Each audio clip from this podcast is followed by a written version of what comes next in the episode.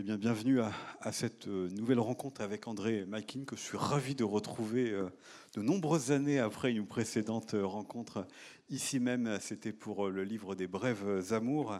Je rappelle que vous êtes membre de l'Académie française, prix Goncourt pour le Testament français, que vous avez écrit sur, par le roman hein, sur la France, sur la Sibérie et sur la Sibérie soviétique, qui est également la géographie de votre vie. Dans le livre qui est alors vraiment tout frais, Hein, parce qu'il est paru euh, en milieu de cette semaine, celui-ci, euh, Au-delà des frontières, euh, chez Grasset. Vous racontez un narrateur qui reçoit un texte non publié d'un jeune homme qui s'appelle Vivien de Linden, qui, face à ce qu'il considère être la décadence de l'Occident, imagine le grand déplacement. Vous aurez reconnu probablement le clin d'œil, la référence à Renaud Camus, à son idée du grand remplacement, mais lui, il le présente autrement, puisqu'ont été euh, déplacés en Syrie tout ce qui comptait de migrants non intégrés, et puis euh, toute la partie de la population, des médias et des politiques et autres, qui ont été euh, plutôt favorables à ces migrations pour ne garder en France qu'une moitié de la population vivant dans l'idée que Vivien se fait de la France une France, on peut dire éternelle, une France patriotique et une France chrétienne. Ce narrateur, il lit ce texte, il le trouve scandaleux, impubliable, mais pourtant, qu'est-ce qui l'intéresse, ce texte, puisqu'il ne peut pas s'empêcher euh, d'aller euh, jusqu'au bout de sa lecture et euh, de savoir quoi en faire. Est-il possible quand même de lui trouver un espace, de lui trouver une publication? Et pour cela, il va notamment interroger son ami qui s'appelle Gabriel Osmonde, qui est écrivain, vous connaissez André Makin, mais nous avons également sur scène Gabriel Osmonde, puisque sous ce nom d'emprunt, vous avez vous-même publié euh, plusieurs romans, dont un qui s'appelle Alternaissance, qui est aussi présent euh, dans ce livre-là, et on expliquera ce que c'est, parce que c'est euh, un élément central de votre roman. Est-ce que c'est ça finalement Commençons peut-être par une question anecdotique, André Makin. La première des frontières, d'au-delà des frontières, ce jeu que vous avez voulu euh, mettre entre la réalité et la fiction dans ce texte? Euh, oui, vous avez évoqué Gabriel Osmonde et quelques livres publiés sous son nom. Euh, je vais vous dire très sincèrement, c'était la période la plus heureuse de ma vie d'écrivain.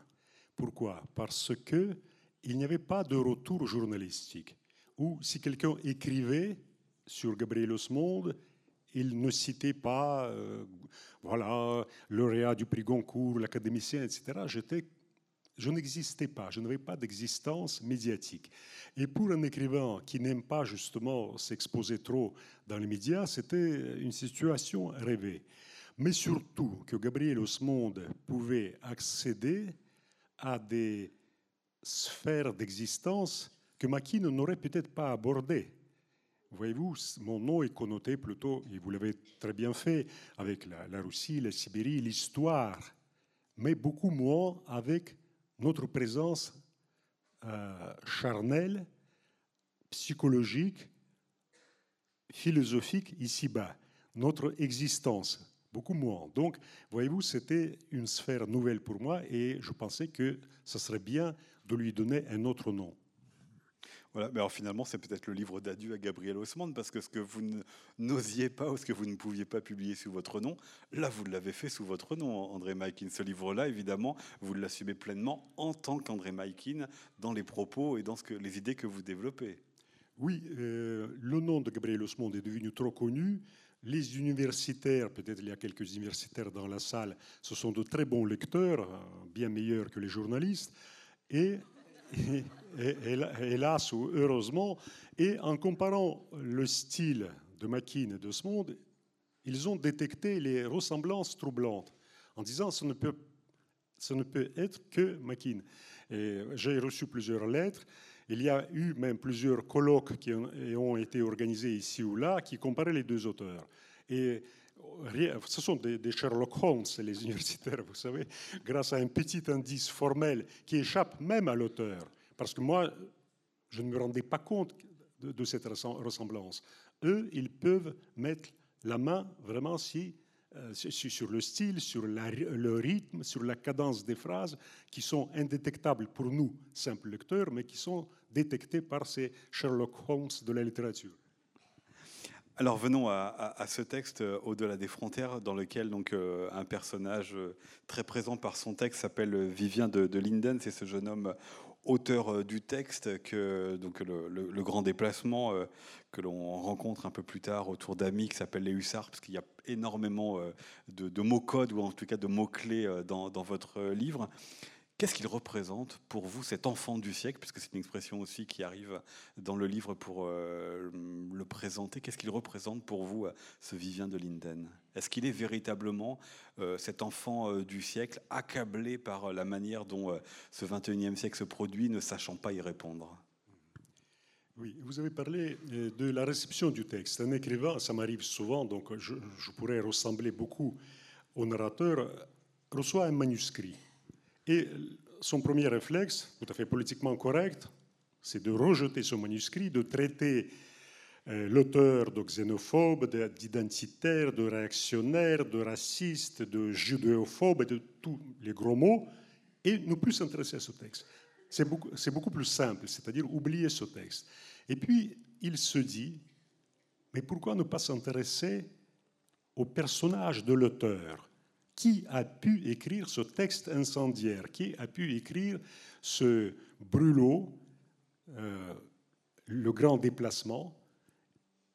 Nous, les écrivains s'intéressent à la personnalité, à la personnalité de chaque être, à son mystère.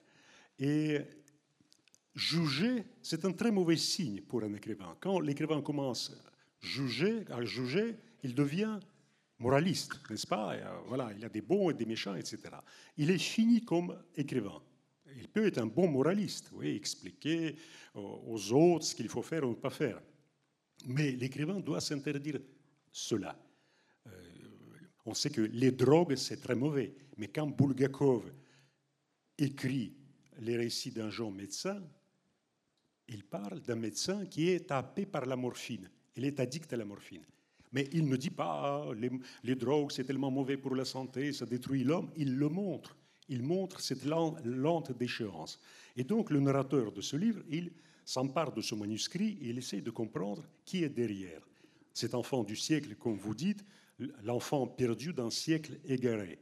Oui, c'est un enfant qui se sent, c'est un enfant, c'est un jeune homme, qui se sent dépossédé de sa patrie, tel qu'il l'imagine, cette douce France, cette France traditionnelle. Il se sent orphelin d'une grande idée nationale, comme il la comprend. Il se sent vivre dans un pays qui est amputé de, son passé, qui, vit dans cette hâte permanente du renouveau. Euh, bien sûr, euh, cet enfant, ce jeune homme, essaie de comprendre les causes. Les causes, c'est l'immigration déferlante, c'est euh, la mondialisation, c'est multiculturalisme, c'est le mélange des sexes, ainsi de suite. Et donc, avant, au lieu de traiter ce jeune, ce jeune homme, ce jeune écrivain, ce jeune auteur euh, de réactionnaire, ou d'antisémite, ou d'antiraciste, il essaie de comprendre où sont les causes, parce que c'est une manifestation. Pourquoi cet homme a pu naître dans cette société qui est démocratique, qui est apaisée, qui, est plutôt, plutôt riche. Comment cet homme, ce jeune homme a pu naître Et en lisant, en, explorant le destin de cet homme, il se dit, mais attendez, dans ce pays que euh, Linden, Vivien de Linden décrit, il y a dans la France, il y a 75 000 femmes violées chaque année. 75 000 femmes. Nous, parlons peut-être pendant 8 minutes déjà, il y a déjà une femme qui a été battue, peut-être tuée, violée. C'est une statistique effrayante. Tous les deux jours, il y a un agriculteur français qui se suicide. Sans parler, bien sûr, de l'extérieur de la France, où la Libye, l'Irak ont été complètement rayés de la carte par les bombes. Et la France a pris part quand même dans cette, funeste aventure. Donc il pense en cela, il dit, mais non, finalement, ce n'est pas le roman qui est scandaleux, C'est notre monde qui est scandaleux, c'est l'état de notre monde qui est scandaleux. Ce qui a fait écrire un journaliste de la Provence, dites-moi si je me trompe, que votre roman était scandaleux dans le sens noble du terme. Parce que c'est ça, c'est pas, ce pas ce qu'écrit Vivien de Linden sur euh, ce, racisme, cette haine d'une partie euh, de la population, mais surtout ce que ce monde produit. Et vous savez, quand il a écrit ça, il avait tout à fait raison d'ailleurs, il faut attacher beaucoup d'importance à la, presse provinciale. Vous voyez, on, oublie souvent, on, ne fait attention que la presse parisienne. Euh, il pensait bien sûr à Bernanos, le scandale de la vérité. Bernanos disait ça très bien. Il disait le scandale, c'est de ne pas, de ne pas, ce n'est pas de dire la vérité, mais c'est de ne pas la dire en entier. Et donc, j'ai essayé dans ce roman, à travers ce personnage euh, de Vivien de Linden, de ne plus me cacher derrière mon petit doigt. Tous ces débats qui animent la France aujourd'hui, populisme, sans-frontiérisme, racisme, antiracisme, traditionnalisme, progressisme, me semblent être déjà un peu derrière nous. Et c'était le but de Vivien, de passer dans ce roman, qui est une anti-utopie pamphlétaire, au-delà de ce qu'il représente. Alors je vous propose de nous lire donc euh, un extrait de cette euh, anti-utopie euh, pamphlétaire, puisque, donc, je l'ai dit, hein, le grand déplacement, c'est une partie, la moitié de la population française qui est repoussée hors des frontières françaises, qui vit en Libye, et peut-être découvrons la manière dont il imagine justement que cette partie de la population vit en Libye. Je vais peut-être même anticiper l'extrait que vous m'avez proposé euh, de lire. Euh, le grand déplacement, un roman de Vivien de Linden. Mentalement, je survole les premiers chapitres. Les immigrés, les associations antiracistes, les immigrés qui ont refusé l'intégration, les médias, les élites, les financiers prédateurs, les intellectuels bellicistes, tous expulsés en Libye à la suite des deux ex-présidents entourés de ceux que Linden appelle people, people, penseurs télégéniques, starlettes décérébrés, footballeurs milliardaires. Cette caste futile côtoie des femmes voilées et des hommes barbus auxquels on se mêlent les promoteurs du multiculturalisme, ce mélangisme obsessionnel qui a toujours cohabité dans ces têtes pensantes avec les revendications ethnicistes les plus effrénées. Et donc, ils ont été expulsés. Ces gens qui, d'après euh, Vivien, pervertissent la France. C'est son avis, un avis extrême avec lequel on peut polémiquer à perte d'haleine, mais il montre l'autre côté des choses. Donc, ce qui s'est passé avec ces gens-là en Libye. En Libye, le grand déplacement a fini par porter ses fruits.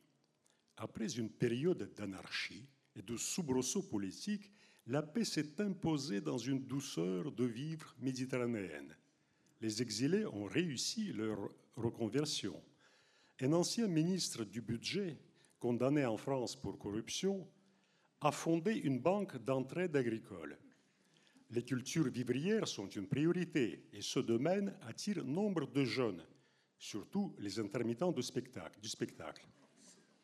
À Benghazi, jadis détruit par le temps, le gouvernement a ouvert une université où un penseur parisien a lu sa leçon inaugurale, Mon rôle dans la victoire des printemps arabes. Sifflé, l'homme a opté pour un sujet plus réaliste la responsabilité des intellectuels dans les guerres humanitaires. Les politiciens, cette camarilla arrogante et improductive, ont découvert la joie d'un vrai travail. La relance de la voirie, des réseaux électriques, la production des biens de consommation courante, la construction de logements. Ils n'ont connu que deux défections. Un ancien Premier ministre et une ex-maire de Paris ont fui en direction de l'Espagne. Capturés par une tribu touareg, ils ont été libérés en échange de trois bidons d'huile d'olive. Et la plasticité avec laquelle les destins se restauraient dans cette nouvelle Libye a encore produit un effet salutaire. les deux fuyards ont créé un studio de cinéma et lancé une série picaresque, vite devenue culte, L'Auberge catalane. Les journalistes, autrefois stipendiés pour répandre le nauséeux politiquement correct, sont parvenus à se régénérer. Le Monde, rebaptisé Gloria Mundi, est devenu, à la stupéfaction générale, un excellent journal d'information. Ses collaborateurs en avaient les yeux exorbités, tant était grand l'ahurissement de ne plus faire de la propagande quotidienne. Libération, fidèle à son esprit 68 art poussivement espiègle, s'est trouvé un nom très cool, Libération. Quant à l'Obs, sa réussite a été encore plus éclatante. Le journal s'est scindé en deux. Un magazine, un magazine érotique, Obsession, et une revue humoristique, Oups. On a même vu un célèbre critique littéraire s'engager comme ébouilleur dans un hippodrome sur les rivages de Syrte. Enfin, la métamorphose la plus époustouflante a rebattu les cartes dans la vie de, des deux ex-présidents. Leurs conjointes les avaient quittés, attirés par le cinéma. Deux rôles inoubliables dans l'auberge catalane, danseuse du ventre au musical tripolitain. Les maris délaissés ont surmonté leur chagrin en épousant des femmes du cru dont la volupté orientale a calmé les ambitions fébriles de ses perdants. Le premier a ouvert une horlogerie de Rolex et sa faconde est passée dans le folklore local. Vous voulez, euh, euh, vous, voulez, que je vous dise le prix de cette montre? Eh bien, je vais vous le dire, ce vrai prix. Le second, élu maire de Mourzouk, 12 000 habitants, a promis à ses administrés une gouvernance normale. Ces choix correspondaient exactement à l'envergure intellectuelle de l'un comme de l'autre. Merci beaucoup André Makin pour cette euh, lecture et on, sent le plaisir que vous avez eu à, lire et à, et à, inventer cette euh, utopie. Ça, c'est pour le narrateur le joyeux désordre qui se vit en Libye. Et lui, finalement, ça lui plaît bien. Mais dans ce qu'écrit Vivien, il va s'intéresser aussi, alors aux raisons, euh, comment est-ce qu'on sélectionne ceux qui s'en vont, mais il va s'intéresser aussi à ce qui se passe, ce qui reste euh, en, France. C'est la question que j'aurais vous poser, euh, André Makin. Une fois qu'on a viré tous ceux que l'on a jugés indésirables, qui reste-t-il en France? Quelle est la vie en France? Il faudrait peut-être continuer la lecture, parce que en, expliquant, je risque de, si vous voulez, de, comprimer un peu trop mon texte. Voudriez-vous lire, Arnaud, peut-être dans, votre voix, ça, sera beaucoup plus objectif. Pas forcément un très bon lecteur. Hein. Euh, Donc juste à la suite, alors. C'est ça? Dans la, continuation, dans la continuation, non Je vous prie d'être indulgent. Hein. Donc là, c'est le, narrateur qui reprend la parole juste après euh, l'extrait que, vient de lire euh, Andrea.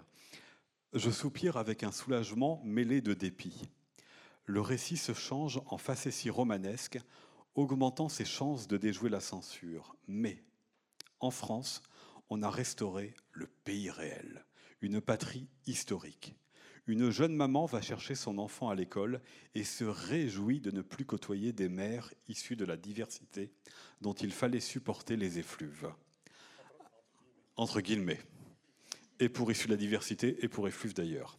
Un garçonnet blond rentre d'un cours de gym le soir et ne craint plus d'être agressé par la racaille ethnique, à nouveau entre guillemets.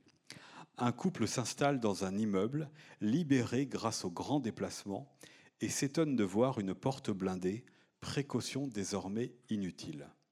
Les députés, oubliant leur lamentable magouille politicienne, font entendre des mots inusités. Tout est entre guillemets là. Honneur, devoir patriotique, identité française. Un prêtre parle de son prédécesseur, égorgé jadis par les terroristes. Son sang a lavé deux siècles et demi d'impiété. On prie beaucoup dans cette France recréée. Une scène enlumine la beauté d'une jeune femme à la chevelure claire, nimbée d'extase, les yeux levés vers le visage dolent de la Vierge. Un jeune homme contemple la délicate orante et ne peut retenir une larme qui coule sur sa joue. Bon, pour être honnête, je préférais le désordre joyeux de la nouvelle Libye. Il reste quoi donc en France? Parce qu'on s'y ennuie. Oui, mais parce que la vraie question, c'est quand même notre bonheur, n'est-ce pas? Notre bonheur de vivre, d'aimer, de comprendre, et une nouvelle fraternité qui pourrait naître de cette opération, parce que c'était le but. C'était le but, c'est-à-dire euh, chasser de la France tous les éléments perturbateurs et retrouver cette France mythique, cette France idéale. Sauf que cette France n'est pas si idéale que ça. Et c'est à ce moment-là qu'il comprend que tous ces changements sociaux, ils ne peuvent pas changer l'homme dans sa nature profonde. Il reste ce prédateur qui, dans ce petit laps de temps qu'on appelle la vie humaine, ne pense qu'à la quantité et non pas à la qualité, à la qualité de ce qu'il ressent. Et c'est à ce moment-là qu'en rencontrant le philosophe Osmond, il découvre une chose étrange et terrible. L'homme ne vit que entre 20 et 30 000 jours. Et quand on le comprend, on a déjà passé la moitié, ou peut-être même plus. C'est-à-dire notre vie, c'est une poignée de jours, quelques milliers de jours pour vivre l'essentiel. Dans ce cas-là, comment vivre, comment définir cet essentiel? C'est d'aller au-delà de nos deux identités, ce que Osmond appelle nos deux premières naissances, la première et la deuxième, la première étant notre biologie, notre corps, notre corps qui, hélas, se flétrit, qui, qui, dépérit et qui meurt en quelques milliers de jours. Et notre deuxième naissance, c'est-à-dire notre sociologie ou notre statut social auquel nous sommes attachés, c'est-à-dire matrimonial, familial, professionnel, notre image mondaine, nous dans les yeux des autres. Et nous sommes tellement attachés au reflet de ces yeux. Comment les autres me voient? Est-ce que je suis assez important? Nous avons échangé, cher Arnaud, très brièvement quelques mots sur euh, euh, Carlos Ghosn. Et nous, en parlant de lui, de cet homme qui gagnait juste en salaire 15 millions d'euros par an, on se disait, pourquoi faire? À 65 ans, s'il avait lu ce livre, il se serait dit, mais attendez, ma première naissance, c'est mon corps qui, mais dans quelques milliers de jours, va disparaître. Je ne serai plus ce Carlos Ghosn. Euh, mon, ma deuxième naissance, ma sociologie, c'est-à-dire ce potentat, oui, euh, auquel tout obéit dans la vie. C'est du vent, c'est une fumée, c'est une vanité pure, parce que maintenant je suis emprisonné au Japon et je, ne suis qu'un prisonnier. Donc peut-être c'est le moment pour lui de découvrir ce livre. Absolument, découvrir cette euh, alternescence, cet euh, autre rapport à soi, mais ça change quoi justement, cette autre manière de penser à son identité? Parce que l'identité, elle est quand même construite, en tout cas dans la manière dont on la pense, par les deux naissances que vous venez d'évoquer, par la biologie, par le rôle social, donc euh, les, relations sociales. Ça change quoi Parce qu'on est inscrit quand même dans une histoire, dans une géographie. Qu'est-ce que vous en faites de cela? Ça change tout.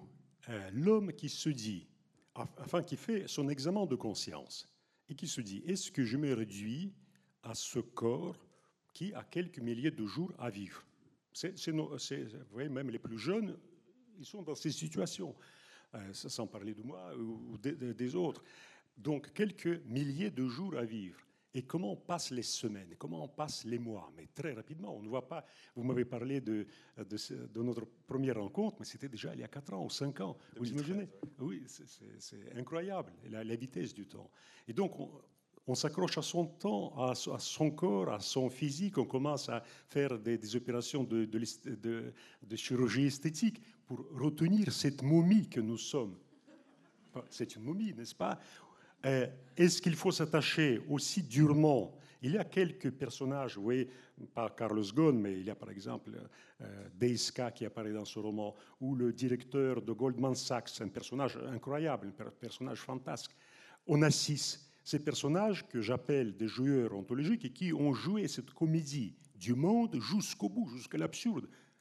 Euh, Madoff, qui va passer 150 ans en prison. Bien sûr, il ne vivra pas 150 ans, mais vous savez, la justice américaine, elle est complètement délirante, elle peut condamner quelqu'un à 150 ans. C'est un monsieur de 75 ans. Donc on sait très bien qu'il ne vivra pas encore ce temps-là. Et donc ces personnages qui se sont accrochés à cette deuxième naissance, à leur image sociale, à leur pouvoir, à un moment, ils comprennent que c'est du sable qui coule de leurs mains.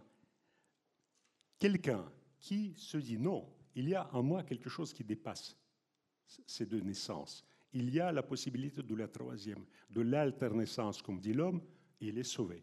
C'est un, euh, euh, un chemin de salut pour lui. Et qu'est-ce que vous faites de la situation actuelle? Ce qui va m'amener dans, un deuxième temps à vous parler d'un autre personnage central qui est euh, Gaïa, qui est la mère de, de Vivien. Mais qu'est-ce que vous faites de ce qui nous taraude sur les questions d'identité dans la manière dont on les évoque aujourd'hui? Pour vous, c'est trop tard. Pour vous, euh, ce que Vivien euh, décrit de la décadence de l'Occident, on n'a plus le moyen de, de le sauver? Écoutez, la décadence de l'Occident, comme dit euh, Vivian de, de Linden, c'est vraiment une question subsidiaire, ce n'est pas tellement important.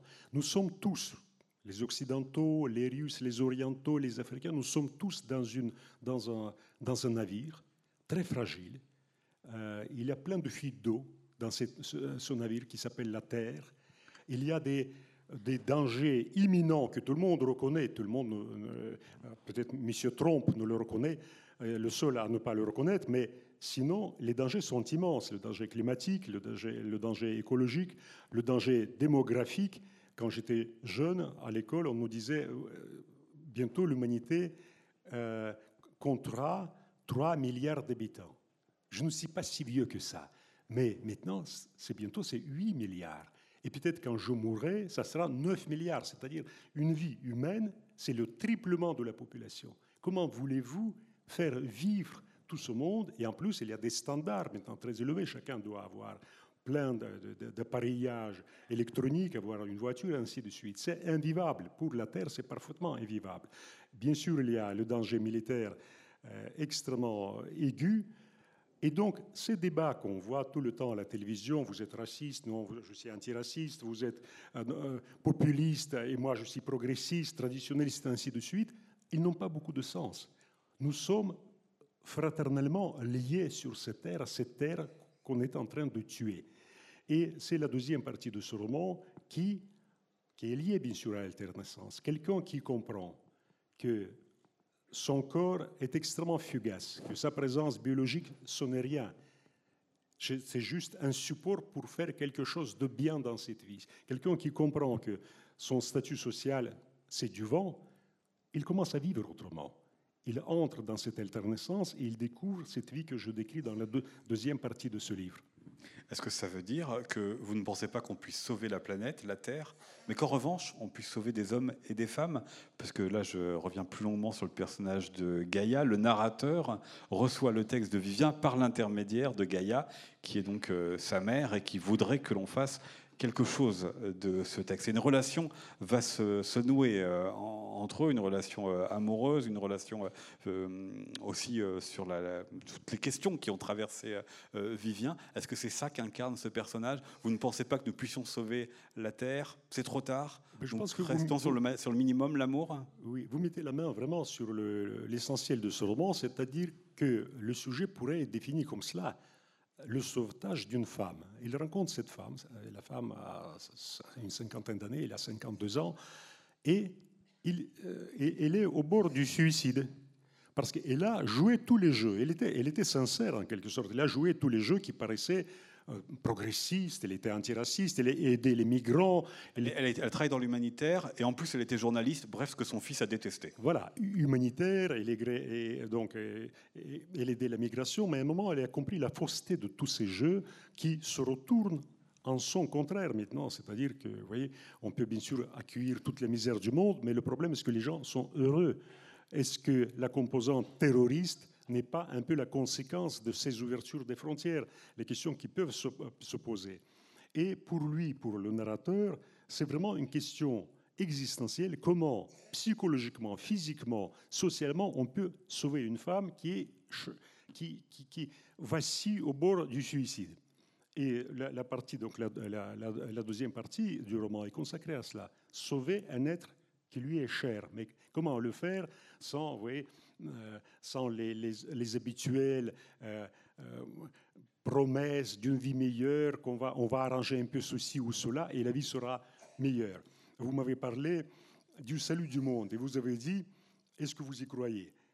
Ou c'est plutôt l'homme qu'il faut sauver l'homme qu'il faut sauver. Mais l'homme qui est atteint, vous savez, c'est Saint Paul qui disait, il disait très bien, sauvez-vous vous-même, autour de vous se sauveront des milliers ça prêche d'exemple, bien sûr, mais surtout, si vous êtes sur la voie du salut, ça permet de créer une sorte d'aura, une sorte d'ormanie qui influence les autres, parce qu'il voit cet exemple.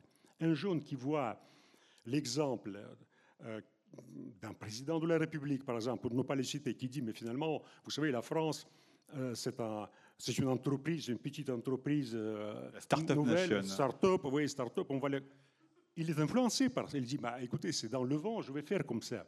C'est ce qui compte, c'est gagner beaucoup d'argent. Oui, les traditions, je, m'en fiche parce qu'il n'y a pas de culture française, il y a la culture en France. Je n'ai jamais compris ça. Comment, comment est-ce possible? Il n'y a pas de culture française. On apprend, chaque jour, on apprend quelque chose d'ahurissant. Et donc, quelqu'un qui suit cet exemple-là, il deviendra euh, un, petit Carl oui, en, perspective, oui, il, va le devenir. Quelqu'un qui voit cet exemple d'un homme qui, comme le narrateur de ce livre, euh, va au-delà de ses deux premières naissances, il va suivre son exemple.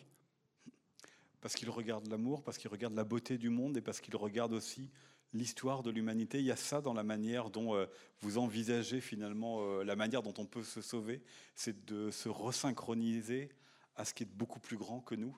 Ça peut s'appeler la transcendance. Oui. Euh, voyez-vous, là, il y a un petit danger.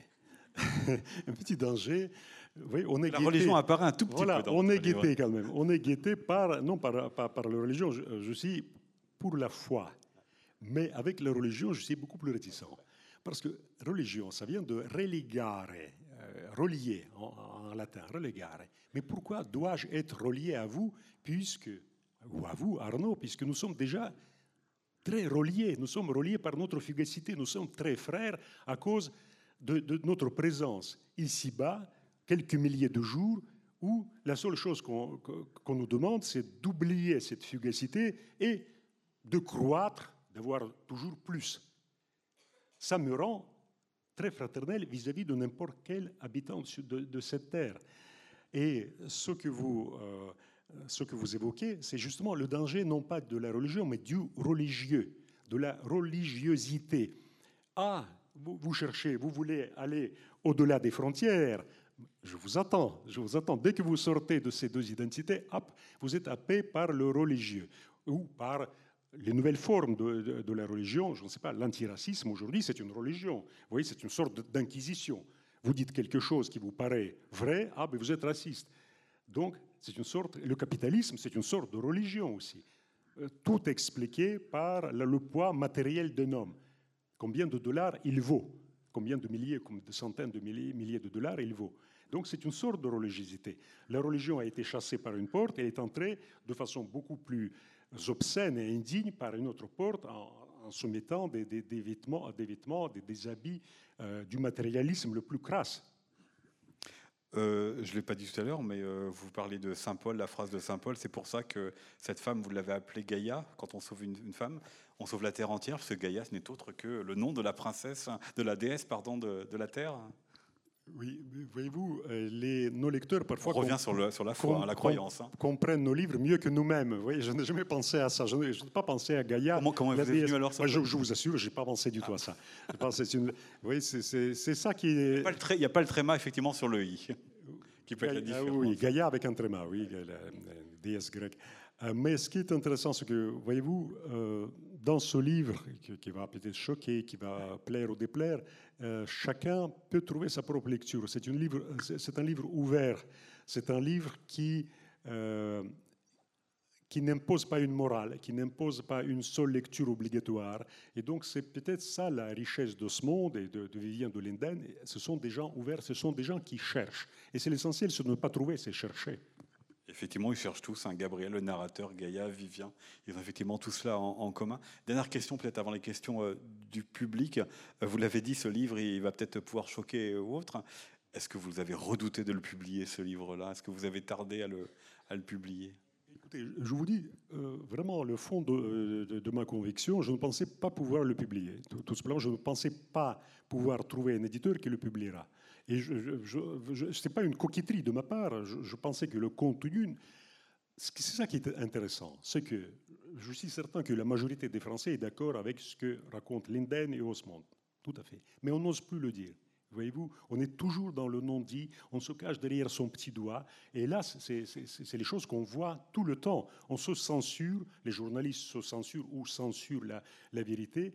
Et je ne pensais pas trouver un éditeur. Heureusement, vous voyez, Grasset, chez Grasset, ils étaient assez courageux pour le publier. Voilà. Je vous propose de poursuivre avec euh, les questions de la salle je ne pense pas que vous ayez encore lu le livre, hein, puisque je l'ai dit, il est sorti euh, milieu de semaine. Nous avons une question euh, au milieu à gauche. On va vous apporter un micro. Merci beaucoup. D'abord, euh, merci pour les commentaires sympathiques sur les universitaires. Ça fait toujours plaisir, il n'y en a pas beaucoup.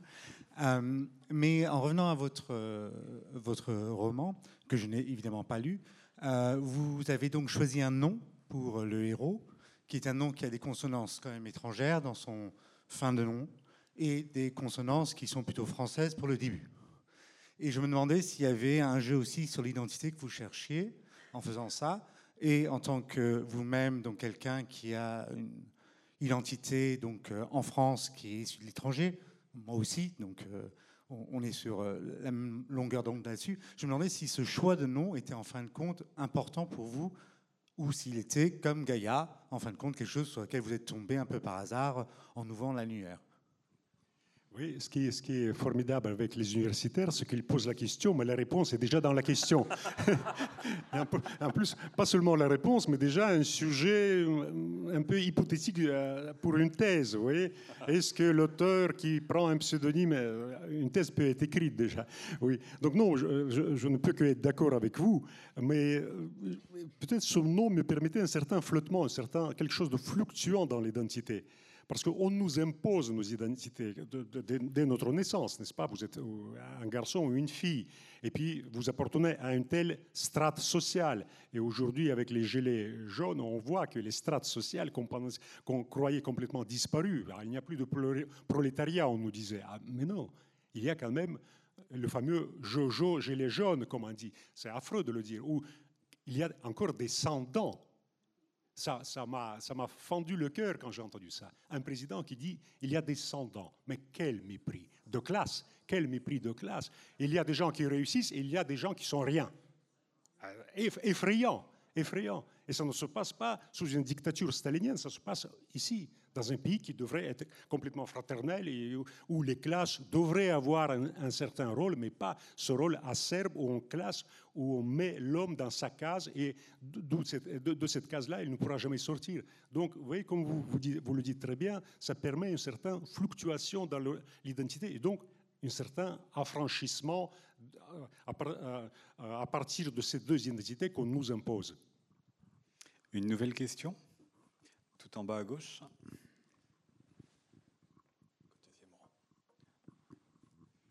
Moi, je suis assez fascinée par votre situation à la confluence de deux grandes cultures, qui sont les cultures russes et culture française. Vous êtes un de nos écrivains, vous êtes un membre de l'Académie, nous avons bien la chance que vous nous ayez adopté. Et mais je me pose des questions. Vous arrive-t-il d'écrire en russe? Vous arrive-t-il de publier en Russie? Soit des œuvres originales, soit des traductions Et si ce sont des traductions, est-ce vous qui vous en chargez? Oui. J'écris des lettres de temps en temps en russe, ça, m'arrive, mais je, n'écris pas d'œuvres littéraires. Euh, en ce qui concerne les traductions, je ne suis pas un traducteur, c'est un vrai métier, c'est plus qu'un métier, c'est un art, c'est une vocation. Et j'aurais pu traduire euh, moi-même en russe mes, livres, mais je pense que ça serait de mauvaises traductions, enfin des traductions moyenne, ce qui est pire d'ailleurs, ce qui est pire, parce qu'une mauvaise traduction, on ne la lit pas, on dit voilà, c'est fini. Mais mes, traductions, malheureusement, en russe, étaient un peu moyennes là-bas. On, a traduit Makina en, russe, c'est pas, pas satisfaisant. Donc, euh, un jour, ils feront, de bonnes traductions, et de toute façon, les traductions, paraît-il, elles vieillissent tous les 25 ans, donc il faut remplacer. Euh, je ne sais pas pourquoi le texte peut ne pas vieillir, mais les traductions, peut-être elles sont plus enracinées dans notre langage quotidien, elles vieillissent, elles vieillissent plus vite. Une autre question?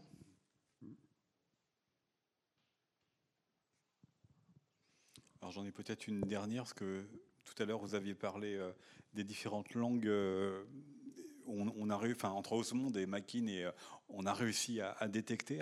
Est-ce que finalement ce texte qui est double, c'est-à-dire qu'il y a le texte du narrateur et il y a le texte de, Vincent, de Vivien de, Linden, est un moyen pour vous aussi pour, pour jouer avec les langues, pour trouver euh, une nouvelle langue? Il n'écrit pas pareil, Vivien, que le narrateur. Oui, mais disons, le fond, quand même, influe sur la forme. Vous voyez, l'universitaire doit, qui nous a posé la question doit bondir à, cause de cette simplification extrême que je me, je me permets, mais c'est un peu ça. C'est-à-dire, si on aborde un autre domaine de la réalité, euh, votre style va être influencé par cette réalité, ne serait-ce que, par exemple, ce jeune, ce jeune euh, auteur qui rencontre, et j'en ai euh, rencontré, c'est presque le fils, j'aurais pu trouver le fils, un fils pareil, un enfant pareil chez mes amis. Vous voyez, plusieurs personnages qui ont donné naissance à Solenden. Et donc, il, il fallait quand même aborder aussi leur façon de parler leurs euh, leur petits mots, leurs tics verbaux. Et donc là, c'est bien sûr euh, toute la partie française de, mon être a été engagée pour, pour justement pour, pour, dire, pour que ça sonne juste et vrai. Une autre question? Tout en bas à gauche, pardon, je ne vous avais pas vu tout à l'heure. Merci. Bonjour. Une petite question euh, concernant l'identité, qui apparemment est au cœur de votre œuvre. Euh, donc, si, je suis bien, euh, vous avez vous-même, euh, vous êtes passé par des mobilités identitaires comme toute personne amenée à vivre, à naître dans un pays, à avoir une culture maternelle et ensuite à, subissant ou passant d'un pays à l'autre, acquérir une autre langue, d'autres façons, d'autres identités. Donc je voulais vous poser la question, euh, selon vous, l'identité est-elle réellement complètement imposée ou euh, est-il possible d'obtenir, d'avoir des identités qui fluctuent, qui bougent, qui s'accumulent? Oui. comme je vous ai dit, on réduit euh, l'identité donc à notre, biologie ou à notre sociologie. Dans, la sociologie, la question des origines, bien sûr, surgit, n'est-ce pas? Mais d'où venez-vous? D'où venez-vous? Mais pour moi, voyez-vous, la question est beaucoup plus importante. Est-ce que vous aimez?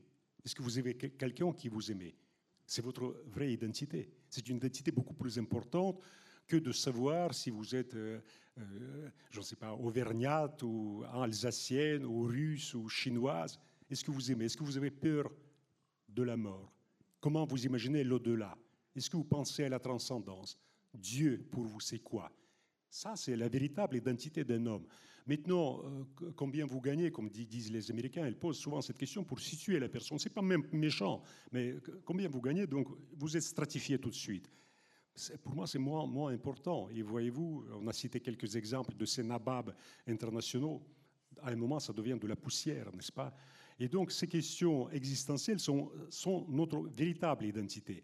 Le reste, notre biologie, notre sociologie, c'est quelque chose qui s'ajoute euh, maintenant, la question m'a été posée sur la perception donc, de ce couple franco, franco-russe.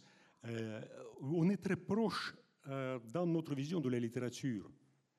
Vous voyez, si je vous demandais maintenant de me nommer le plus grand écrivain anglais, Shakespeare viendrait tout de suite. Shakespeare, il est hors compétition, n'est-ce pas? L'allemand, ça serait Goethe.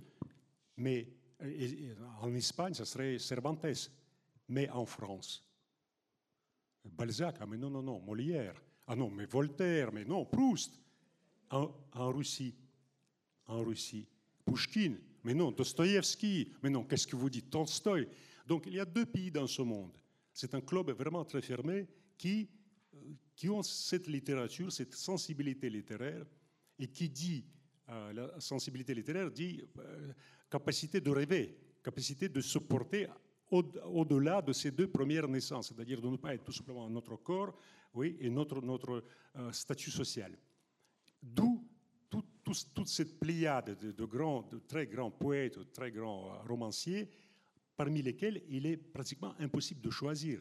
Rabelais, oui, vous allez dire peut-être, oui, peut-être Rabelais, pourquoi pas ce sera le, mot de la fin. Quelques conseils de lecture aussi, donc, d'André Makin. Et évidemment, ce livre, Au-delà des frontières, roman paru aux éditions euh, Grasset. On va pouvoir vous retrouver hein, dans euh, le hall, me semble-t-il, pour une séance de dédicace. Merci beaucoup d'être venu nous voir. Merci à vous. Hein.